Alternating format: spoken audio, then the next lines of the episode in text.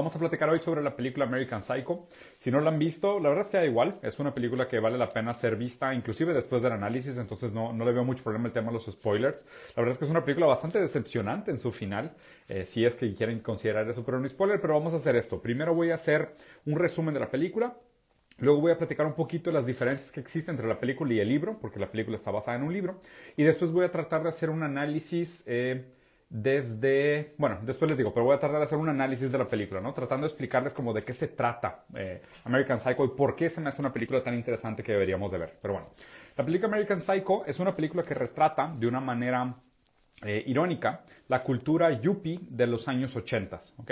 Eh, poniéndolos en contexto y para saber a qué nos referimos con esto de la cultura yuppie de los años 80, la cultura yuppie de los años 80 refleja lo mejor o el auge del neoliberalismo, por decirlo así, ¿no? los Reaganomics. Eh, Reagan eh, empieza a aplicar su teoría neoliberal económica a finales, ah, principios de los años 70 eh, y a principios de los años 80 es cuando empezamos a ver los efectos positivos que tienen en la sociedad algunas de las prácticas neoliberales, ¿no? que después de inclusive les puedo compartir una serie de gráficas de en qué momento específicamente empiezan los Reaganomics en Estados Unidos y muchas repercusiones de las que tuvo, pero la, la creación de la cultura yuppie de este Wall Street, eh, los chicos yuppie con sus trajes sastre y jugando la bolsa de valores y jugando con grandes fortunas, apostando aquí y allá, fue gran parte de eh, la proliferación eh, sociocultural que se dio en los años 80 por lo menos y grandemente en Estados Unidos. Obviamente el icono de esta cultura yuppie de los años 80 y por qué es una película que se me hace relevante inclusive hoy es Donald Trump. Donald Trump era en su momento el Yuppie. Tenía una casa de oro, un departamento de oro, su cuarto estaba completamente decorado de oro, lo cual habla también de cómo las cosas no importa que tengan un pésimo gusto estético, sino que simplemente representan o ejemplifican o simbolizan un enorme valor económico. Entonces, piensen en este, Donald Trump es el, el, modelito de esta película. De hecho, hay muchas cosas en este universo de, de, la película American Psycho que están vinculadas tanto a Donald Trump como a Ronald Reagan. Donald Trump sale mencionado por lo menos cinco veces durante la película, él, sus hijos, eh, su departamento, sus empresas, su torre. Y Ronald Reagan creo que sale mencionado, si no me equivoco, dos o tres veces durante la película. ¿no? Entonces, definitivamente es importante eh, este contexto eh, sociocultural para entender el por qué la película habla de estas cosas. ¿no? La película se trata a grandes rasgos de la relación que tiene Patrick Bateman con Paul Allen, que son los dos personajes más importantes. Patrick Bateman es un veinteañero eh, eh, ingentado con el dinero. Eh, para él, la verdad es que la necesidad de lana es como la cosa más importante del mundo. es una persona que tiene una fijación gigantesca con el mundo de los objetos. Desde el principio de la película, él empieza a narrarte toda su rutina para la limpieza de su cara y habla de cómo se unta algunas cremas durante 10 minutos mientras hace abdominales y si despierta con la cara un poco más reseca, se pone unas eh, pétalos de rosas y algunas cositas y te va mencionando las marcas de todos los productos de una manera obviamente sumamente obsesiva lo cual ya te va diciendo bastante su personalidad, pero a fin de cuentas, no voy a quitar este audífono para que no roce esto con mi barba y las moleste un poquito menos, ¿no? Entonces, él eh, todo el tiempo está como refiriéndose a su mundo a través de, los objetos que le, dan sentido a su, entorno, por decirlo así. ¿no? Eh, Patrick Bateman es vicepresidente de, un gran fondo de inversión que maneja algunas cuentas, hace inversiones, mueve dinero. Lo importante, eh, quédense con esta idea de que él es un vicepresidente porque esto se vuelve importante después. ¿no? Él está perdido en un mundo sin identidad. De hecho, desde el principio, uno de sus primeros speeches en la película es él mismo viéndose al espejo, quitándose una mascarilla, que, trae como una mascarilla de algún producto que se aplicó en la piel, y mientras se quita la mascarilla, él te explica que no existe. Él te dice que por más que tú puedas darle la mano, sentir su carne, relacionarse con él y pensar que existe una idea de Patrick Bateman, Patrick Bateman realmente no está ahí. ¿okay? Él tiene este gran conflicto existencial y de hecho la duda, el obsesivo es si realmente está vivo o muerto, que se, se, lee mucho desde el psicoanálisis, pero aparte, él también refleja una condición de eh, la alienación posmoderna en la cultura yuppie, ¿no? que es realmente existen los individuos, qué son los individuos, dónde está la subjetividad de las personas. Entonces Patrick Bateman tiene esta dos, una vida doble, por decirlo así, ¿no? Su primera vida es la vida como vicepresidente de este fondo de inversiones, donde juega con grandes dineros y demás. Y su segunda vida es que él es un asesino en serie, bastante brutal, donde sus, sus víctimas favoritas son mujeres y vagabundos. Él, él eh, se divierte los fines de semana y en las noches eh, contratando prostitutas a las cuales tortura, mata, descuartiza y guarda en su refri y en en la casa de sus amigos o va por la calle con una pistola disparándole a la gente que está sentada en la calle, en las banquetas, porque los ve como menos, como, eh, como desechables, ¿no? Entonces, él, él, tiene esta doble vida, ¿no? Tiene la vida del vicepresidente exitoso, yuppie, eh, ganador, cuerpo perfecto, estética perfecta, piel impecable, eh, depa decorado al putazo, gran crítico de la música de Phil Collins. Y por otro lado tiene esta vida donde es cuartiza prostituta y le disparas a vagabundo en la, en la vagabundo se quema ropa en la calle y de hecho también mata animales, eh, niños y tortura gente en la calle también, ¿no? Pero eso solo sale en el libro, no sale en la película. Entonces, eh, en algún momento de la película estas dos vidas empiezan como a rozarse, por decirlo así, o empiezan a crear una serie de problemas. Él cada vez más se siente en la necesidad de ejercer sus deseos carnales, sus deseos animales, sus deseos primitivos, y cada vez más le es difícil encontrarse a sí mismo en la monotonía de su vida. Entonces empieza una investigación, hay una escena súper interesante donde el investigador que, que, lo va, que lo va a buscar se llama William, William el personaje eh, lo, lo, actúa William Defoe, que es un gran actor, y de hecho aquí pasa algo interesante, ¿no? William Defoe va a platicar con él por primera vez y tratar como de interrogarlo, decir de que, oye, pues ¿dónde estabas? Desapareció esta persona, ¿no? lo estamos buscando, eh, ¿dónde, habías estado tú? Entonces, eh,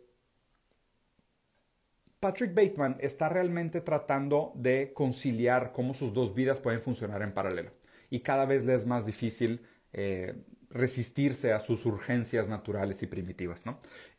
para esto, hay un personaje pivotal que es sumamente importante, que es como el punto de envidia de Patrick Bateman, que es Paul Allen, ¿no? Que es este, es un actor también bastante famoso, el de 30 Seconds to Mars, se me olvidó su nombre, ahorita se me va a acordar, es el que hizo Joker también, que es un gran actor, por cierto, muy mal Joker, pero un gran actor en otras películas. Y el caso es que este, este otro personaje, Paul Allen, también es un vicepresidente, también es un chavo guapo, más o menos de la misma edad, con un peinado parecido, también con una piel bonita y un buen cuerpo, pero todo lo que él hace es como un poquito mejor que, que Patrick Bateman, ¿no? Tiene una tarjeta de presentación muy bonita que se comparan Jared Leto. Tiene una tarjeta de presentación muy bonita que obviamente es una escena épica de la historia del cine donde están comparando sus tarjetas de presentación y demás. Y parte de la envidia que tiene Patrick Bateman de Paul Allen lleva a que Patrick Bateman lo, lo envenene, tipo lo drogue, lo lleve a su departamento y lo agarre a chazos en la cabeza para matarlo por el hecho de que no pueda tolerar que él sea como una versión mejor de él mismo. ¿no? Es, es, como, es como lo que debería ser un vicepresidente. Hay aparte todos son vicepresidentes, todos se llevan, todos se visten casi igual, todos hablan igual, todos tienen las mismas cosas, todos tienen los mismos hábitos, todos se pelean por ir a los mismos restaurantes. Se mueren de envidia entre este sistema que se compara, pero todos son prácticamente iguales. Nada más que Paul Allen es como el mejorcito de todos. Es el que logra capturar los símbolos necesarios para hacer la perfecta identidad de lo que debería ser un vicepresidente en la etapa Yuppie. Entonces Patrick Bateman, al no poder tolerar esta, esta diferencia, pues va y lo asesina a, a. ¿no?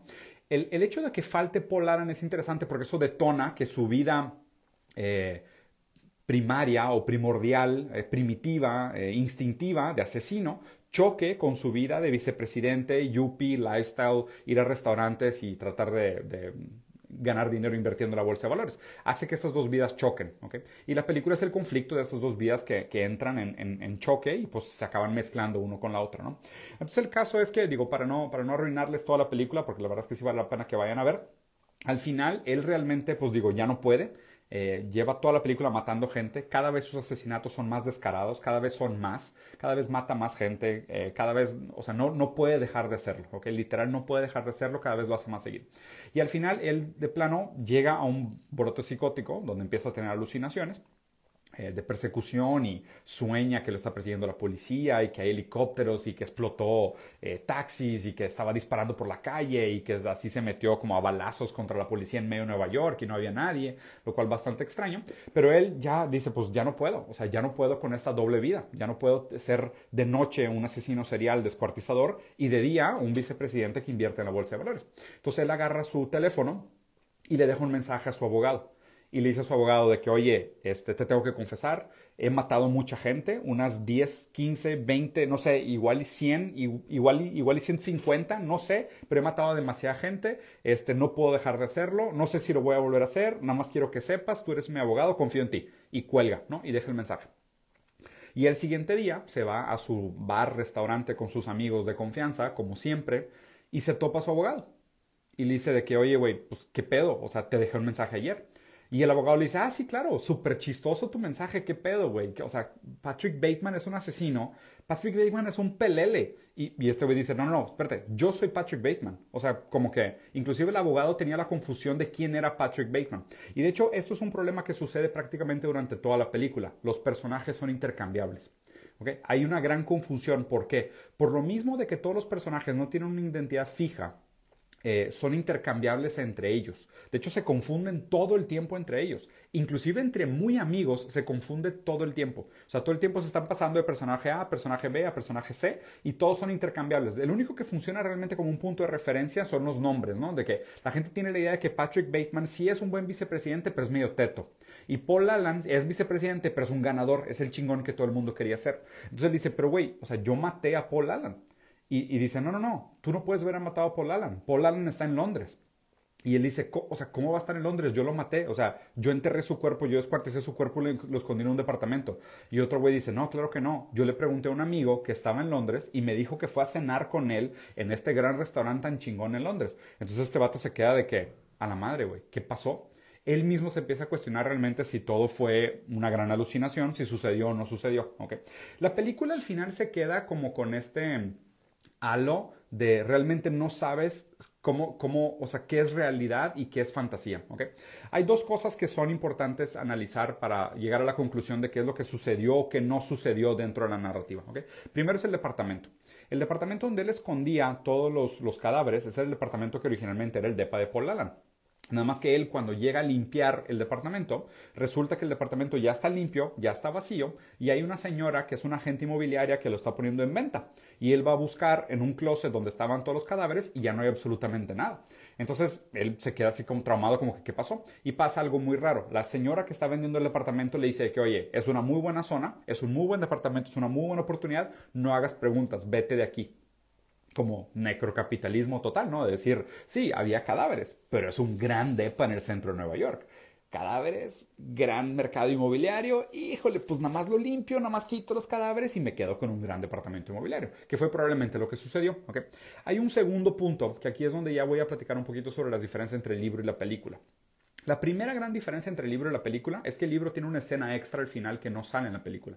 Al final del, del libro, Patrick Bateman agarra un taxi y, la persona que va manejando el taxi, el taxista, lo reconoce. Lo reconoce y por el reloj que trae puesto, porque todo el tiempo están hablando de, su reloj, que si no me equivoco es un... No me acuerdo si es un Patek Philippe. Bueno, no sé, igual era un Patek Philippe. No me acuerdo de la marca, pero me acuerdo que la marca de relojes no permitió que se usara el, reloj en la, en la película. Si se fijan, obviamente la película sí está llena de marcas pero no tanto como el libro. Esta es la segunda gran diferencia del libro. Entonces, la primera diferencia es que el taxista sí lo reconoce. Entonces, el hecho de que el taxista lo reconozca y al final lo baje del taxi lo amenaza de muerte y demás, hace pensar como que sí, sí sucedió todo. O sea, Rolex, exacto. El, taxista hace que, que, sí sea real, ¿no? Como que reivindica todo y dice, no, ustedes en su mundo yuppie, en su pinche fantasía de lo que es el mundo real, en su intercambio simbólico de valor, de vivir hablando de la bolsa de valores y de las grandes inversiones y de la filantropía sus mamadas, no están conectados con el mundo real, pero nosotros sí estamos conectados en el mundo real. Y el taxista le dice, sí, sí eres un asesino, la gente sí te conoce, la gente sí te tiene miedo, sí, y tú mataste a un güey que vivía en la calle, que era un primo, sobrino mío o algo así que él conocía. Entonces en la película al final no dejan esta duda. En, el libro, en, la película sí queda la duda y en el libro no. En el libro sí queda claro que Patrick Bateman sí era un asesino en serie, sí estaba loco, sí era un, sociópata. ¿okay? La segunda gran diferencia del libro es que el libro intenta ser a propósito profundamente aburrido. Eh, las escenas estas de la, de la, película donde él habla de su rutina de limpieza y demás son solo un ejemplo de cómo el libro te hace entender que la vida de Patrick Bateman son los objetos que él consume. La vida de Patrick Bateman, él puede pasar páginas enteras describiendo todo lo que tiene en su departamento la marca de su edredón, la marca de su cama, las marcas de sus muebles, la marca de su estéreo, su sistema de sonido, la inversión que hizo en tecnología para que se escuchara chingón Phil Collins en su sala mientras él descuartiza prostitutas. O sea, hay, hay toda una hay, hay, una cantidad enorme de libido por parte de Patrick Bateman en las marcas. ¿okay? Eh, esto queda clarísimo en el libro. Son páginas y páginas y páginas aburridísimas de la lista de marcas que tiene este güey en su casa. Y el libro lo hace intencionalmente. De hecho, el libro fue muy criticado de haber sido sumamente aburrido, de haber sido un libro que, la gente, pues, pues, como que decía, güey, pues es que esto no está chistoso. O sea, llevo cinco páginas leyendo sobre cuáles son las marcas favoritas de Patrick Bateman y las marcas de su edredón. O sea, ¿qué, qué pasa ahí? ¿no? Y aquí es donde quiero empezar a hacer el análisis de la película. Eh, para hablar de esto, voy a tener que explicarles un poquito de la teoría de estructuralismo y postestructuralismo. La escuela de estructuralismo hablaba de que como el lenguaje es de alguna manera un sistema de la relación entre las cosas. Y les voy, a dar, les voy a dar un ejemplo.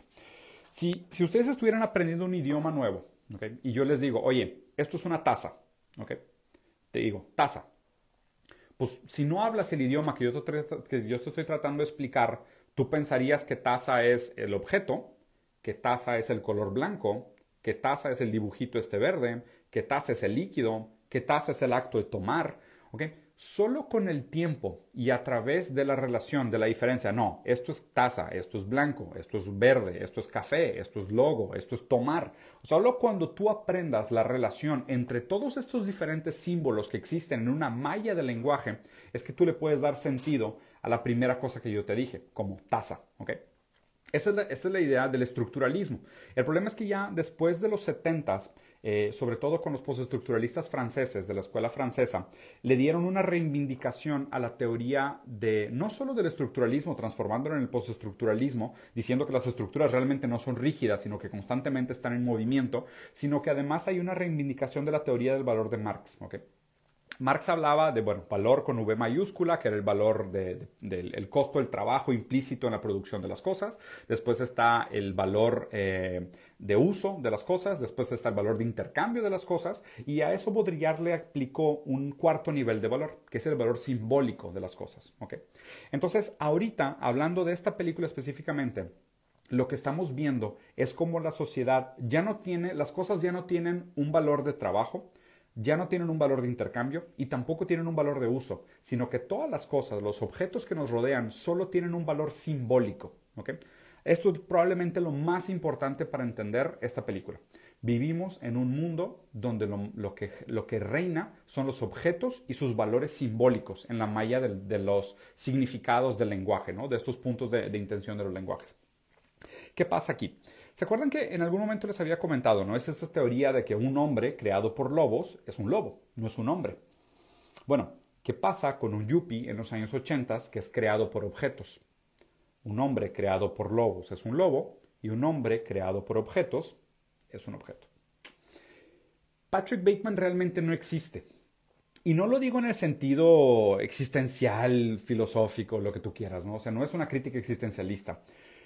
Patrick Bateman, la idea de la persona no existe. Él mismo como un símbolo más dentro de un sistema de símbolos es profundamente reemplazable. No, o sea, el significado de Patrick Bateman o el significante Patrick Bateman no significa nada. Y perdón que la frase esté medio compleja, pero pues es, es, de las pocas maneras de explicar este tipo de cosas. Se supone que él representa a alguien, pero ese alguien que está por detrás de lo representado no es nunca lo que la gente piensa. Solo existen estos intercambios de valores entre lo que la gente cree que es y cómo se deberían de vestir, y la tarjeta de presentación que tienen, y la marca de su edredón, y el tipo de, eh, de maquillaje que usan, o el tipo de skincare que hacen, o la cantidad de abdominales que hacen en la mañana. O sea, no existe la persona per se. Lo único que importa de la persona son aquellos símbolos que la sobreidentifican. Entonces Patrick Bateman realmente está vacío porque él realmente lo único que es capaz de comunicar y su única manera de relacionarse con los demás es a través de todo este universo de símbolos que lo acaban representando a él, pero realmente no hay nadie. Aquí, ahí, obviamente es, es, importante ver cómo este hombre creado por objetos acaba siendo un objeto. Entonces, él, él, ¿quién es? ¿Quién es Patrick Bateman? Las marcas que usa. De la misma manera que, de la misma manera que somos hoy en día. Es como es muy difícil desarrollar una subjetividad en el capitalismo tardío, porque todo, todo está alienado, todo se transforma en consumismo, inclusive nuestras pasiones y nuestros objetivos se ven instrumentalizadas en nombre de la productividad, es muy difícil desarrollar una subjetividad. Esa falta de posibilidad de desarrollar una subjetividad nos lleva a caer a estas deformaciones identitarias, por decirlo así. Entonces, Patrick Bateman es una monstruosidad identitaria. Al no poder desarrollarse como humano, se vuelve este monstruo que es una amalgama de símbolos prestados, que es lo que somos nosotros dentro de la sociedad de consumo. ¿Quién eres tú? O sea, descríbeme quién eres más allá de las cosas que consumes. Descríbeme quién eres más allá de las marcas que usas, de tus hábitos, de tus compras, de tus tus preferencias, ¿no? Entonces la gente que se describe, no, no, no, yo soy el típico maratonista, ¿no? Y tengo, tengo, tenis de maratonistas, me inscribo en maratones, voy al gimnasio para entrenar de tal manera, tengo un reloj de maratonista, o sea, tengo todo esto que me constituye y que me crea esta identidad de que soy maratonista. No, no, no, yo soy gamer porque pues tengo mis monitos de videojuegos y te juego videojuegos y voy a convenciones y participo de torneos, o sea, mis hábitos de consumo me dan una identidad, ¿ok? No, no hay nada detrás de todos estos símbolos. Si tú quitas todas estas máscaras identitarias, consumistas, ¿qué sobra? ¿Qué hay de ti? ¿Quién eres tú más allá de todos tus hábitos de consumo? Esta es la crisis eh, existencial de Patrick Bateman. Más allá de todas las marcas que lo constituyen, no hay nada. De hecho, absolutamente toda su manera de hablar sobre sí mismo son signos que él usa para darse sentido.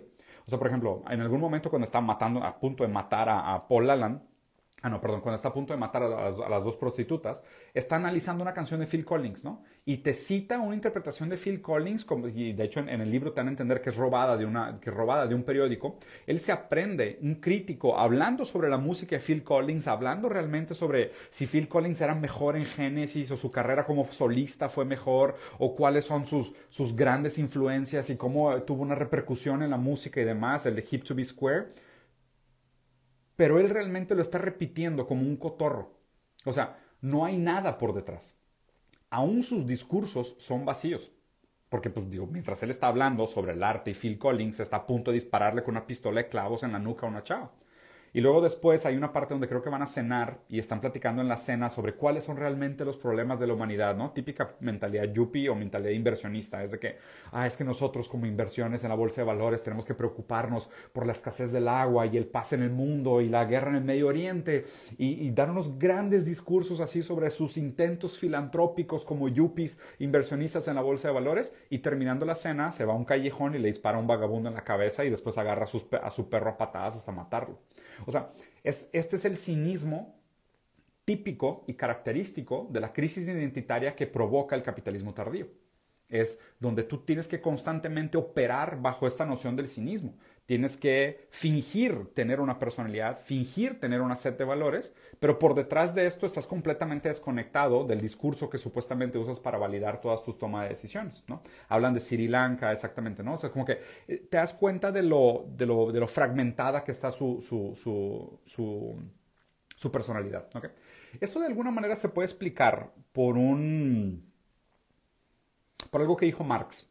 Marx decía que, el capitalismo lo que iba a provocar, obviamente entendiendo las cuatro etapas, de los cuatro tipos de alienación que hablaba Marx, alienación de nosotros mismos, de los otros, de la naturaleza eh, y del trabajo. O sea, estamos alienados de las cuatro cosas, ¿no? O sea, como estamos alienados a estas cuatro cosas y son cosas fundamentales para darnos un sentido de identidad como individuos, como sujetos, pues no nos podemos dar sentido. Entonces, el consumo viene a fungir o de alguna manera eh, viene a suplir esta necesidad de la constitución de un sujeto, pero nunca lo logra. Entonces crea estos sujetos cuasi psicóticos o completamente vacíos, ¿no? Porque estamos completamente alienados. El trabajo que supuestamente hacemos no nos da identidad, ¿no? Eh, todos son vicepresidentes, todos son intercambiables, de hecho nadie trabaja, o sea, en toda la película no te enseñan nada de trabajo, o sea, están perdiendo el tiempo todo el tiempo. Inclusive cuando William Defoe lo va a entrevistar y él finge estar trabajando, no está trabajando, le está dando consejos a un amigo de cómo ligar. Entonces, él finge ocuparse haciendo cosas que no tienen nada que ver con su trabajo. Entonces, está profundamente alienado de su trabajo. Está alienado de, los otros, ¿no? Porque pues, él mismo se confunde, no sabe que su mejor amigo es homosexual y tiene un crush por él. Eh, idolatra a Paul Allen cuando realmente no lo conoce. Eh, o sea, entre ellos no se reconocen, se cambian los nombres, no importa realmente. Están alienados de la naturaleza, pues ni se diga. O sea, es la conciencia de consumo y pues, o sea, no hay, no hay una gota de relación con la naturaleza, son animales de consumo prácticamente. Y está profundamente alienado del mismo, ¿no? Porque él mismo se quita la máscara de piel de la cara y dice que no se reconoce, que no hay nada detrás, ¿no? Entonces, él, él, es, él es el ejemplo de cómo el capitalismo tardío crea individuos profundamente alienados de todo. ¿Qué pasa con esta alienación? Lo que decía Marx es que en el capitalismo tardío y sufriendo de esta profunda alienación en los cuatro sentidos, la única manera como realmente nos sentimos humanos es haciendo las actividades animales. Comer, cagar, coger y matar. Que es justo aquello que lo hace sentir vivo. Lo que lo hace sentir vivo son sus actos más animales. Porque aquel, aquello que supuestamente son sus actos humanos, desarrollados, sociales, modernos y lo que tú quieras, no lo hacen sentir vivo no le dan identidad, no le constituyen su carácter, su, su subjetividad, su sentido de un yo. ¿no? Él tiene que apelar a estos instintos bajos, animales, crudos, eh, sucios inclusive, reales, ¿no? Real en el sentido lacaniano, eh, para sentirse humano. Solo cuando mata, coge, tortura, caga y come es cuando se siente humano. Todo lo demás es un universo hiperreal de hecho, eh, gran parte de la, de la, crítica o de la interpretación de esta película se tiene que hacer en un sentido eh, bodrillano de lo hiperreal. Lo que decía, y si se acuerdan esto lo platiqué ya cuando hicimos el análisis de Matrix y demás, ¿no? para no ser muy redundante, pero el sentido de lo hiperreal es cuando este universo simbólico, cuando este universo de los símbolos y su valor de intercambio en la malla de los símbolos que constituye el lenguaje de la sociedad postmoderna, es, no es que sea más importante que el mundo real, es que solo, solo existe el mundo hiperreal. El mundo real dejó de existir completamente. El mundo real es completamente irrelevante, ¿no? Eh, de hecho, al final, eh, cuando Patrick Bateman pues, va a platicar con su abogado y su abogado pues, no le cree, o sea, aún después de haber escuchado su confesión por teléfono, se ríe de él en su cara y le dice, güey, ¿cómo que Patrick Bateman mató a Paul Allen? Patrick Bateman es un teto y Paul Allen está en Londres. Y él dice, pero güey, yo soy Patrick Bateman, yo maté a Paul Allen. O sea, eh, fue completamente irrelevante. Y de hecho él mismo dice, eh, haciendo como un monólogo interno, ¿no? Después de ver un discurso de Reagan, súper simbólico, que aparte está Reagan, el primer actor que es presidente, marcando la época del nacimiento del hiperrealismo, como le pegó al, clavo Baudrillard en el análisis, y Patrick Bateman dice, al final todo esto no significó nada. ¿Okay? Para la gente que todavía tenga esta confusión de, ah, es que realmente él sí era o no era un sociópata y demás, lo primero que tienen que entender es que el libro está escrito en primera persona por Patrick Bateman. Y Patrick Bateman no es un narrador fidedigno. Otra de las cosas importantes es que lo que nos quiere hablar Baudrillard, y de hecho el por qué esta película me parece una mucho mejor película que Matrix, tratando de interpretar la obra de Baudrillard, de la diferencia de simulacra y simulation, eh, la dificultad del mundo hiperreal, la dificultad del capitalismo tardío, la dificultad de vivir en un mundo donde existe un universo de símbolos tan complejos que hacen referencia entre ellos, pero que realmente no dependen de objetos reales de referencia. Lo, lo complejo de entender esto es que dos cosas de Baudrillard, ¿no? Eh, no existe un real y irreal. Solo existe el hiperreal. O sea, la realidad es completamente irrelevante. De hecho, si se fijan, es que no importa si Patrick Bateman es un asesino. Importa lo que la gente piensa de Patrick Bateman. Lo que la gente piensa de Patrick Bateman es profundamente más importante que si realmente él cometió o no cometió los asesinatos. Igual que en Matrix, la gran crítica de Baudrillard a Matrix fue que este paralelismo adentro y afuera sonaba mucho más como una metáfora de la cueva de Platón a la complicación realmente del capitalismo tardío eh, del hiperrealismo, de la hiperrealidad de este adentro, adentro y afuera. Entonces, eh, a fin de cuentas en esta película lo, lo que es importante entenderlo es que lo que se ve en el mundo hiperreal es más importante que lo que es. Si tú vas a los restaurantes correctos, si tú hablas de cambiar el mundo, si tú eres un líder inspirador en redes sociales, si tú aparentas tener el estilo de vida correcto, no importa lo que hagas. Las apariencias no solo son más importantes que la realidad, sino que las apariencias sustituyeron completamente la realidad. Y no lo digo en un sentido como, ah, esto es un, algún tipo de avance, un tipo de progreso. Lo digo con una profunda melancolía. Y el caso de Patrick Bateman me parece como la, la metáfora perfecta para explicarlo el hecho de que él fue un gran ganador o es el ejemplo de un gran ganador dentro del mundo yuppie, teniendo todos los las marcas para darle la validez simbólica necesaria para ser el, el significante maestro de lo que es un vicepresidente exitoso, aún así, la única manera como él era feliz, o como él encontraba satisfacción, o como él encontraba su propia individualidad, era haciendo los actos más animales de su esencia. Matar, coger, cagar, comer, lo real, ¿no? Y aún así, aún haciéndolo, la gente no le hacía caso él tratando de ligarse a una modelo, hay una frase súper padre, que él está tratando de ligarse a una modelo, ¿no? Y, están platicando en un antro, que es un ejemplo perfecto de una, de una situación hiperreal, y están teniendo una conversación y obviamente el lenguaje siempre falla, y la supermodelo le pregunta de que, oye, eh, ¿do you work in merger and acquisitions? O sea, trabajas en compras y adquisiciones, ¿no? En adquisiciones y fusiones. Y él entiende murders and executions, o sea, asesinatos y ejecuciones, ¿no? Y, él como que como, güey, me preguntaste que si me gustan las murder and executions. Y dice, sí, sí, sí, me encantan las murders and executions. Y la chava, ah, sí, claro, güey, qué raro, porque todo el mundo dice que es bien aburrido merger and acquisitions. O sea, este es un universo hiperreal. Este es el universo hiperreal.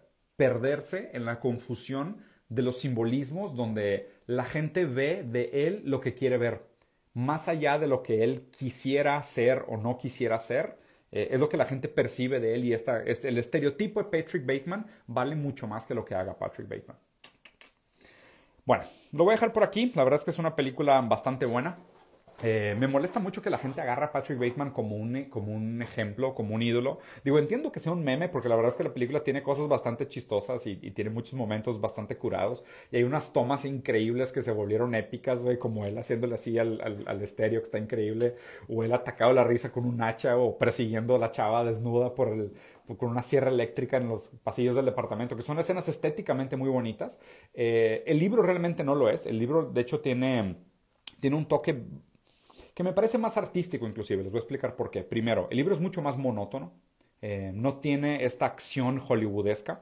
Segundo, em, hay, un, hay, una crítica súper interesante desde, desde el feminismo de tercera ola hacia cómo Patrick Bateman trata las, trata a las mujeres. Y de hecho, creo que queda bastante claro en esta historia que las mujeres para Patrick Bateman son objetos intercambiables también. ¿okay? La manera como él trata a su novia, a las prostitutas las compra, eh, a, su secretaria es la única que trata un poquito diferente porque como que la secretaria sí está enamorada de él bien y la secretaria como que lo ve más allá de sus hábitos primitivos y eso como que le asusta pero le gusta y obviamente pues no la permite que se acerque tanto porque le nacen las ganas de matarla, que es como su, único, su única capacidad de mostrar su verdadera esencia. Eh, pero en general las mujeres en esta película son tratadas como objetos profundamente intercambiables, igual que un objeto decorativo. ¿no? Y, y, lo otro es que eh, el libro es mucho más visceral en, en la tortura. ¿no? O sea, como que es, es, muy extraño el sentido de contraste que tú sientes en la estética literaria del libro, porque pasa de cinco páginas describiendo, bueno, que ahora que lo veo, ahora que lo veo hace, hace, hace sentido porque es armónico, ¿no? O sea, hace, puede estar cinco páginas enlistando eh, los objetos que tiene en su departamento y después cinco páginas describiendo cómo le arrancaba los dedos a un niño o cómo mataba a un perro a patadas. Eso, eso, es lo que se me hace como más interesante del libro que la película, como que la película no, no logró atrapar para mí ese contraste entre la monotonía vacía, repetitiva del mundo de las marcas y la verdadera lujuria en la cual eh, Patrick Bateman se, se, suelta o se entrega en el momento que cae en sus deseos carnales, que, creo que es, es como que lo, lo que deberíamos de, quedarnos al final de esta película, ¿no? que, que bajo el capitalismo tardío, como lo dijo Marx muy bien, y creo que la interpretación de Baudrillard solo le da más sentido a esta interpretación, es que el capitalismo tardío solo somos alguien realmente cuando nos entregamos a nuestros deseos más primitivos y más animales. Y en la sociedad del consumo, nadie es nadie realmente más que aquellas marcas que puede presumir. Muy bien, capitán humano, lo voy a dejar por aquí. Ya estuvo mucho más largo de lo que pensé. Lo quería hacer de 15 minutos, acabó siendo de media hora. Dejen por aquí en los comentarios.